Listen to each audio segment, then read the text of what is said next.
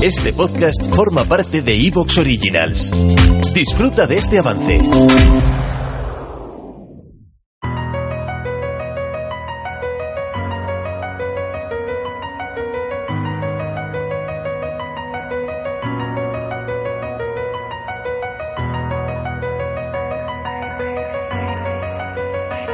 Dentro de las muchas ramas de la astronomía, no es un error decir que hay un patito feo, que es la búsqueda de vida extraterrestre inteligente y que, quizás como en el popular cuento, al final podría resultar ser un cisne en el sentido de que nos podría ayudar a entender de una forma radicalmente diferente cómo es el universo y por qué estamos aquí, y por qué aparece la vida y por qué aparece la vida inteligente.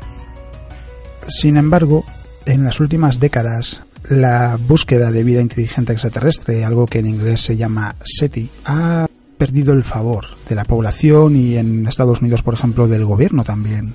Se encuentra en un momento extraño, porque a medida que tenemos mejores herramientas y mejores instrumentos, la capacidad de poder detectar señales de vida inteligente, si es que realmente están ahí, aumenta. Y sin embargo, la percepción pública sigue siendo, parece, más bien desfavorable es innegable que tiene mucho que ver con el papel de la ufología y de un campo que hay que recordar no tiene nada de científico, que ha dado lugar a muchos esperpentos, hay que decirlo así, como el de Roswell, y que en su caída en picado se ha llevado también consigo a la búsqueda de vida inteligente extraterrestre, a un pozo en el que en realidad no debería estar, porque desde el punto de vista científico la pregunta de si realmente hay vida inteligente extraterrestre es perfectamente válida y su búsqueda es perfectamente válida. Hay una razón de peso tan sencilla como el hecho de que nosotros estemos aquí para suponer que lo que ha pasado en la Tierra podría haber pasado en otros lugares de la galaxia. Y en las últimas décadas hemos encontrado algunos fenómenos que son intrigantes porque no tienen una respuesta. Uno de ellos es la señal wow y el otro las ráfagas rápidas de radio. Y en este programa de lo que vamos a hablar es precisamente de eso, de qué fue la señal WOW, qué son las ráfagas rápidas de radio, qué es el SETI Dysoniano, que es un concepto muy extraño que podría ayudar a identificar posibles civilizaciones extraterrestres, y qué podría pasar en los próximos años. Soy Alex Beiro, divulgador científico, y esto es Astrobitácora.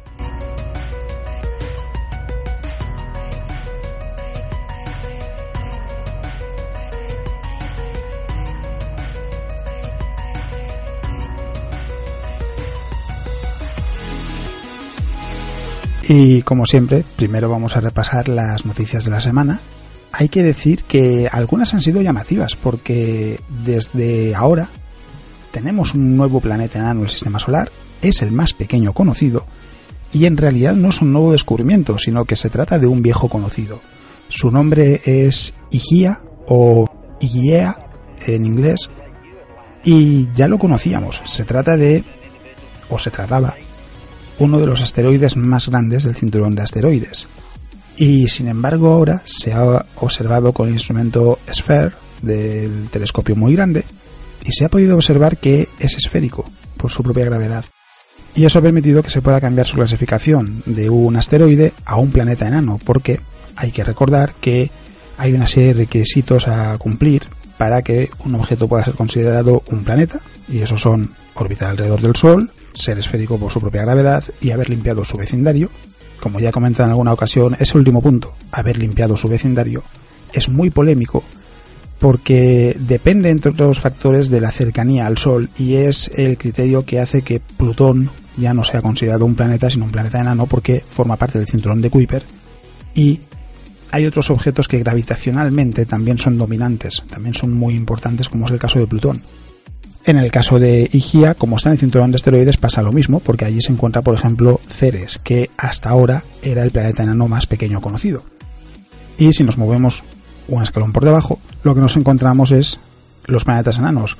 Aquí perdemos esa clasificación de haber limpiado el vecindario, ese requisito no se cumple, pero el resto sí se tienen que seguir cumpliendo, es decir, es un objeto que orbita alrededor del Sol, es el caso de Igia, y lo que no se sabía hasta ahora, que es esférico por su propia gravedad. Hasta ahora no se tenía un instrumento con la capacidad de resolución lo suficientemente grande como para poder ver su aspecto y poder deducir que efectivamente es esférico. Y además, en este caso también se incluye que no es un satélite.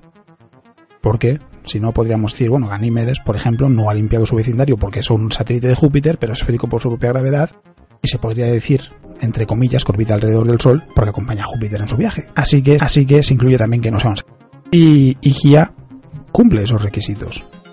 Así que ahora lo que parece es que estamos ante un planeta enano mucho más pequeño de lo que se conocía hasta ahora, porque tiene un diámetro de 430 kilómetros.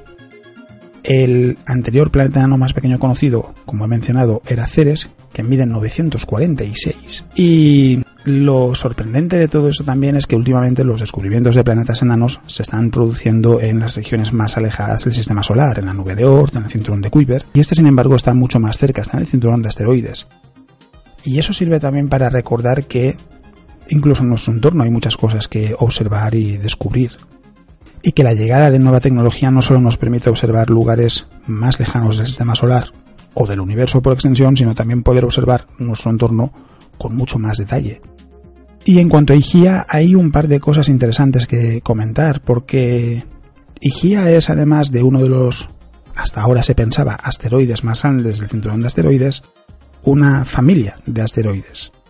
La familia de Igia, y hay que decir, una familia de asteroides es en realidad simplemente un conjunto de objetos que comparten las mismas características orbitales, es decir, más o menos se mueven en el mismo plano, tienen la misma inclinación, etc. Y eso apunta a que su origen es común, es decir, esos asteroides que forman una familia, la Digia es una, hay muchas otras, tienen su origen en un objeto común que en el pasado se fragmentó a raíz de una gran colisión. Higia es, lógicamente, el asteroide más grande de esa familia de asteroides. ¿Te está gustando lo que escuchas? Este podcast forma parte de Evox Originals y puedes escucharlo completo y gratis desde la aplicación de Evox.